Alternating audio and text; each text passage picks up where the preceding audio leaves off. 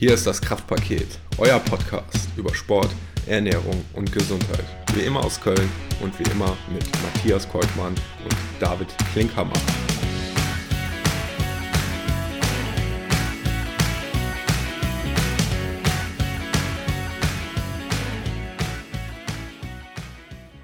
Eier, wir brauchen Eier. Wow, David, was für diepe Worte. Welchem Dichter und Denker entstammen sie? Ja, ich bin mir nicht sicher, ob äh, ich diese Person als Dichter und Denker identifizieren würde, aber er hat mittlerweile eine sehr verantwortungsvolle Position beim FC Bayern München inne und es handelt sich um Oliver Kahn. Aber sag mal, warum hören wir uns jetzt Oliver Kahn an? Was hat das mit unserem heutigen Thema zu tun? Er hat es doch schon gesagt, wir brauchen Eier. Ah, okay. Was für Eier brauchen wir? Natürlich die Hühnereier. Okay. Die Frage ist, brauchen wir die Eier wirklich? Oder sollten wir die vielleicht lieber weglassen? Das ist Thema unseres heutigen Faktenpaketes. Ja, David, erste Frage. Hart oder weich? Ähm, wie nennt man das? Glasig? Nee, wachsig. Genau, wachsig. Aha. aha. Wachsig sollte das Ei noch sein. Okay, Spiegelei oder Rührei? Rührei. Okay, und was ist dein Lieblingsgericht mit Eiern? Äh, ich würde sagen Eier Benedikt. Ah ja. Das ist schon sehr redundant, weil man hat ein pochiertes Ei und dann hat man noch eine Soße, die auf Ei basiert. Aber du sag mal, Matti, was ist in so einem klassischen Hühnerei eigentlich alles enthalten? Also ich habe das Ganze mal auf 100 Gramm gerechnet. Ein Ei wiegt zwischen 50 und 60 Gramm. Und 100 Gramm haben 154 Kilokalorien. Und davon sind 12,9 Gramm Eiweiß, 0,5 Gramm Kohlenhydrate und 10,5 Gramm Fett. Davon sind 3,5 Gramm gesättigte Fettsäuren. Interessant ist, wenn man jetzt noch unterscheidet Eigelb und Eiweiß. Ähm, erste interessante Sache ist, was enthält mehr Proteine? Ja, ich will jetzt natürlich nicht das Momentum versauen, weil ich kenne diese Antwort, aber ähm, ich sage jetzt einfach mal das naheliegendste. Und zwar, Eiweiß enthält bestimmt mehr Eiweiß. Das ist nicht so. Oh. Ja, das ist überraschend für dich nicht. Aber vielleicht für die anderen. Ähm, genau, der Name Eiweiß ist ein bisschen irreführend. Eiweiß auf Eier bezogen heißt nicht gleich Proteine. Das Eigelb enthält nämlich 16 Gramm Proteine, während das Eiweiß nur 11 Gramm Proteine enthält. Bezogen auf den Fettanteil ist auch ganz interessant. Da hat das Eigelb nämlich 31 Gramm Fett, also ziemlich viel, und das Eiweiß 0,03 Gramm, also kaum Fett im Eiweiß enthalten. Okay, das ist wahrscheinlich dann auch der Grund, warum oft gesagt wird, wenn man sich ein kalorienärmeres Omelett zubereiten möchte, dass man vielleicht zwei Eiweiß nimmt und äh, dafür nur ein Eigelb, also so ein Verhältnis, um da ein bisschen Fett und Kalorien einzusparen. Ganz genau, das ist jetzt auch mittlerweile etwas verbreitet in der, in der Fitnessbranche auch, dass man nur noch das Eiweiß und das Eigelb nicht mehr isst. Ich finde ehrlich gesagt das Eigelb am leckersten. Ich weiß nicht, wie es bei dir aussieht. Ja, auf jeden Fall. Also es kommt darauf an, wie in, in welchem Zustand das Eigelb ist. Also wenn es so wachsig ist, wie ich es am Anfang beschrieben hatte, Ja. dann mag ich das schon sehr gerne, aber es darf auch nicht zu flüssig sein. Dann, Ja. Okay, bist du sehr ähm, wählerisch anscheinend, was das angeht. Ja, ich mag keine Sushi-Eier. Okay. ja, Cholesterin ist noch ein Stichwort, was oft in Zusammenhang mit Eiern gebracht wird. Ähm, es wurde häufig gesagt, dass ja, Cholesterin in Eiern Erkrankungen wie Herzinfarkt, Schlaganfall oder Gefäßerkrankungen verursacht. Und da gibt es ähm, einige Studien zu, auch relativ kontroverse Ergebnisse. Insgesamt kann man sagen, dass es keine eindeutigen Studien gibt, die beweisen, dass Eier schädlich sind. Okay, aber bei Cholesterin muss ich nochmal nachfragen. Ähm, Cholesterin ist ja nicht gleich Cholesterin. Ja, genau, man unterscheidet LDL, also LDL Low Density Lipoprotein und HDL High Density Lipoprotein. Also da geht es um die Dichte. Und Cholesterin erstmal allgemein, davon wird 80% vom Körper selbst produziert und nur 20% wird über die Nahrung aufgenommen. Also ein relativ kleiner Anteil, der da überhaupt ja, durch entsprechende Ernährung verändert werden kann. Eier enthalten 370 Milligramm, das ist schon relativ viel Cholesterin. Aber auf die ganze Ernährung berechnet, was man noch alles isst, ist das eben nur ein sehr, sehr kleiner Faktor, der damit reinspielt. Allgemein vielleicht nochmal zu den Cholesterin zurück. LDL sagt man ja so, das ist das schlechte Cholesterin. Warum? Weil es die Fette von der Leber zu den Organen transportiert. Ja, dadurch sollen hm, Hormone hergestellt werden zum Beispiel. Und wenn eben zu viel LDL, also zu viel von diesem schlechten Cholesterin zur Verfügung steht und nicht in den Organen aufgenommen werden kann, führt das zur Ablagerung in den Gefäßen und kann dadurch eben zu Herz-Kreislauf-Erkrankungen kommen. So ein Richtwert, den man sagt, den bekommt man auch bei, einer, bei einem Blutbild, wenn die Blutfettwerte bestimmt werden, da sollte der LDL-Wert unter 115 Milligramm pro Deziliter liegen. Beim HDL ist es so, also HDL das gute ähm, Lipoprotein, sage ich jetzt mal, das gute Cholesterin, das ist für den Transport von Fetten aus dem Blut und den Organen zur Leber ähm, verantwortlich, wo es eben abgebaut wird. Also für den Abbau von den Fetten. Ähm, hier ist der Richtwert, dass bei Männern über 40 Milligramm pro Deziliter und bei Frauen über 45 Milligramm pro Deziliter vorliegen sollten. Das sind eben so Werte, an denen man sich orientieren kann. Natürlich wieder von Person zu Person unterschiedlich. Jetzt kann man noch sagen, dass Leute, die Vorerkrankungen haben, Herzinfarktrisiko zum Beispiel oder schon Herzinfarkt hatten, dass hier natürlich noch wichtiger ist, dass der Cholesterinwert, das ist immer auch das Verhältnis von HDL zu LDL wichtig, dass hier eben darauf geachtet wird, dass nicht zu viel Cholesterin dann noch extern über die Nahrung zugeführt werden kann, was natürlich dann auch durch einen starken Konsum von Eiern gefördert werden könnte. Okay, Martin, jetzt hast du viel über Makronährstoffe wie Proteine, Fette und Kohlenhydrate gesagt. Ähm, wie sieht es denn mit Mikronährstoffen aus, beispielsweise Vitamine in Eiern? Genau, da kann man vor allem die B-Vitamine nennen. Die sind auch vorrangig im Eigelb enthalten, was eigentlich auch wieder dafür spricht, dass man also Eier auch mit Eigelb verzehren sollte, was jetzt nicht unbedingt einen Nachteil darstellt. Ja, was sind B-Vitamine? B-Vitamine erstmal ganz allgemein gesagt sind für die körperliche und geistige Leistungsfähigkeit wichtig, für den Energiehaushalt im Körper, also auch für die Belastbarkeit, für die physische und psychische und ähm, ja, genau, auch das Immunsystem wird davon quasi beeinflusst, positiv beeinflusst. B-Vitamine verringern zum Beispiel die Infektanfälligkeit. Wenn ich jetzt in den Supermarkt gehe und Eier kaufe, welche Eier kaufst du da oder was gibt es da für Empfehlungen? Worauf sollte ich beim Eierkauf achten? Ähm, genau, also man muss da auch wieder überlegen, ähm, es ist ein tierisches Produkt, das heißt, wir haben eine Verantwortung dem Tier gegenüber. Ähm, in Deutschland leben ca. 48 Millionen Legehennen und äh, da produziert jede Henne im Durchschnitt 296 Eier pro Jahr. Ähm, ich sage immer Finger weg von Eiern aus Käfighaltung, weil die ähm, Umstände, in denen die Hennen dort leben, sind sehr, sehr fragwürdig. So leben 4,5 Millionen Legehennen immer noch in Käfighaltung, obwohl die eigentlich schon verboten ist.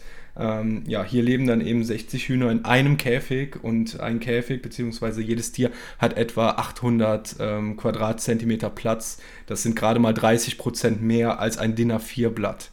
Und mhm. ähm, dann muss man noch dazu sagen, dass ähm, das Futter sehr fragwürdig ist. Dem Futter werden Medikamente zugesetzt. Beispielsweise wird provisorisch ähm, Antibiotika verabreicht, damit die Tiere nicht krank werden. Allerdings landen äh, Rückstände davon dann eben auch in das Ei, was wir täglich verzehren. Um ähm, zu sehen, ob man ein Ei mit Käfighaltung hat, kann man sich die Nummern angucken, die auf dem Ei stehen. Ähm, die erste Nummer ähm, spiegelt immer die Halteform wider. Wenn da eine 3 steht, dann hat man ein Ei aus Käfighaltung in der Hand. Sollte man dann wieder weglegen, wenn man denn noch so eins findet. Und ähm, ja, wenn man ein Ei mit der Ziffer 2 in der Hand hält, dann hat man ein ähm, Ei aus Bodenhaltung. Das bedeutet einfach, dass die Tiere ähm, frei auf dem Boden rumlaufen können, beziehungsweise könnten, wenn sie den Platz hätten, weil hier ähm, kommen auf einen Quadratmeter etwa neun Hühner. Ähm, das entspricht dann 1100 äh, Quadratzentimeter, was jetzt auch nicht unbedingt viel mehr ist wie bei der Käfighaltung. Zudem kommt dann noch dazu, dass die Tiere oft in ihren eigenen Exkrementen dann ähm, rumlaufen müssen, äh, sprich die hygienischen ähm, Gegebenheiten sind auch sehr, sehr fragwürdig und ähm, da sind die Tiere natürlich auch anfälliger, Parasiten und äh, Krankheiten zu haben. Ja, dann gibt es noch die ähm, Eier mit der Ziffer 1. Das sind Tiere mit äh, Freilandhaltung bzw. aus Freilandhaltung. Da gibt es derzeit noch 7 Millionen Legehennen. Diese Halteform ist dem Tier gegenüber ein bisschen freundlicher. Ähm, die Tiere haben tagsüber Auslauf, auch wenn es dann nur 4 Quadratmeter ähm, für jedes Tier ist. Ähm, so haben sie zumindest noch so ein bisschen Bewegungsspielraum, ähm, Bewegungsfreiheit, auch dann eben an der frischen Luft.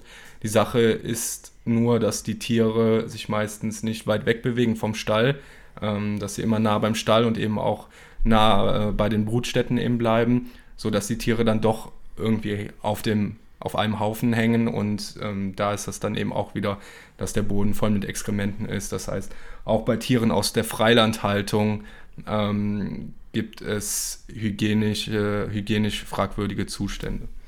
Was wäre denn dann die optimale Haltungsform, die man auch für sich selber vertreten könnte? Ja, genau. Also bei dieser Bezifferung ähm, gibt es nicht nur 1, 2 und 3, sondern es gibt auch noch die Ziffer 0. Da kommen die Eier aus äh, der ökologischen Haltung. Ähm, derzeit leben noch äh, 3,5 Millionen Legehennen in ökologischer Haltung. Ähm, dort muss alles äh, EU-Verordnungen, EU-Öko-Verordnungen ähm, entsprechen und die Herdengröße ist auf 3000 Tiere beschränkt. Im Stall können dann äh, nur sechs, äh, können sechs Tiere auf einen Quadratmeter kommen. Ähm, hinzu kommt dann eben auch der Auslauf hier, dass jedes Tier vier Quadratmeter äh, zur Verfügung hat und ähm, die prophylaktische Antibiotikabeigabe ist hier beispielsweise verboten und auch das Futter, das kommt aus ökologischem Anbau, ähm, sprich Gift und Gentechnik ist hier komplett verboten. Sprich, ähm, ich empfehle immer beim Eierkauf einfach beim Bauern nebenan vorbeizufahren, beim Bauernladen, dort die Eier frisch zu kaufen, wo der Bauer sie gerade am Morgen noch frisch eingesammelt hat ähm, und wo die Tiere eben genug Auslauf haben. Meine Großeltern bringen meiner Familie seit einigen Monaten jetzt auch immer Eier aus der Eifel mit, aus seiner Heimat.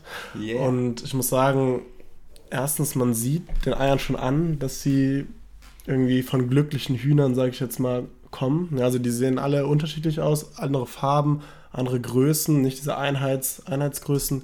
Und auch vom Geschmack her, finde ich, schmeckt man einfach, dass, dass die Eier nicht aus so einer Massentierhaltung stammen. Ja, Genau, das bringt mich auch noch zu einem Problem. Ähm, und zwar hatte ich jetzt gesagt, dass die Eier nummeriert werden, sodass man weiß, wo sie herstammen.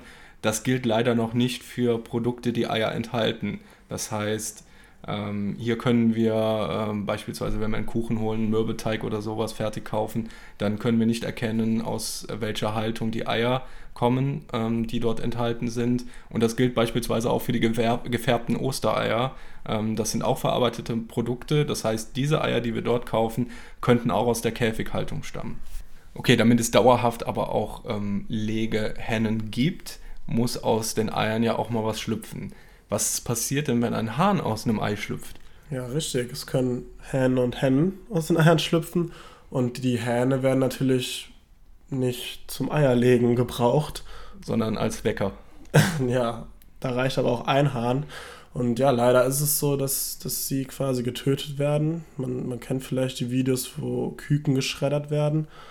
Und das ist wirklich so, dass die also nach dem, nach dem Schlüpfen aus den Eiern dann getötet werden durch entweder Vergasen mit CO2 oder eben in den Schredder kommen.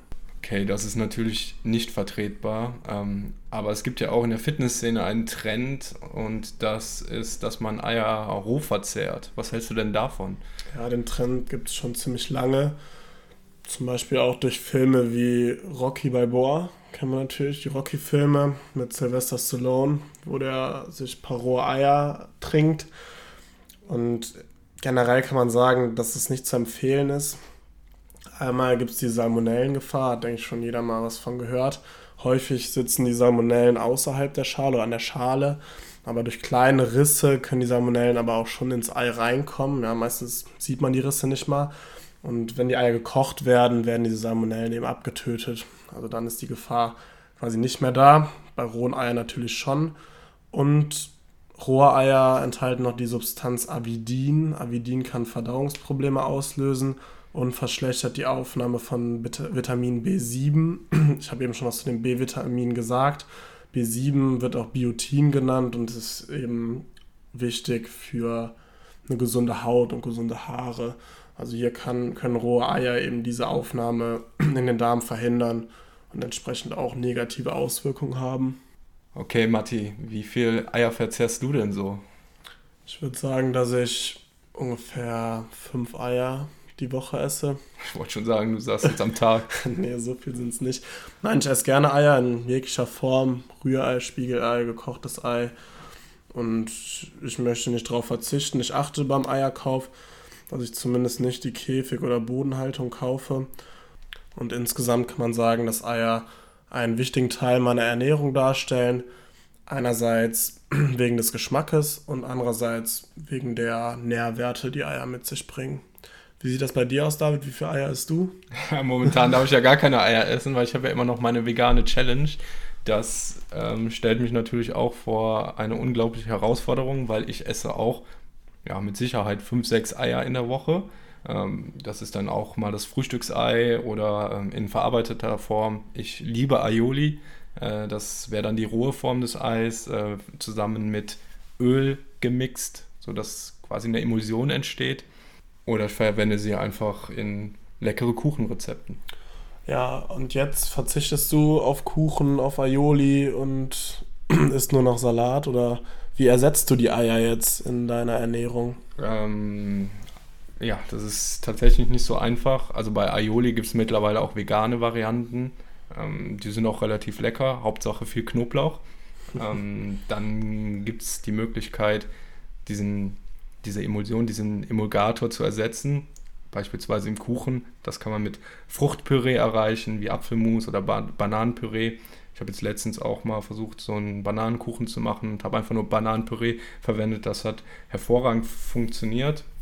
Ansonsten kann man auch ähm, den Eischnee durch Sprudelwasser, Öl, Wasser und Backpulver ersetzen. Oder man sagt auch, dass drei Esslöffel Leinsamen in Wasser eingeweicht ähm, ein Ei ersetzen können. Okay, also Eier sind durchaus in Ordnung, ähm, gehören dann eigentlich als Grundlage zu jeder ausgewogenen Ernährung dazu. Man sollte allerdings gucken, dass es nicht zu viel wird. Man sollte darauf achten, ähm, welche Eier man kauft, aus welcher Haltung man sie kauft. Und ab und an ist es natürlich auch möglich, ein Ei einfach mal durch ein anderes Lebensmittel zu ersetzen.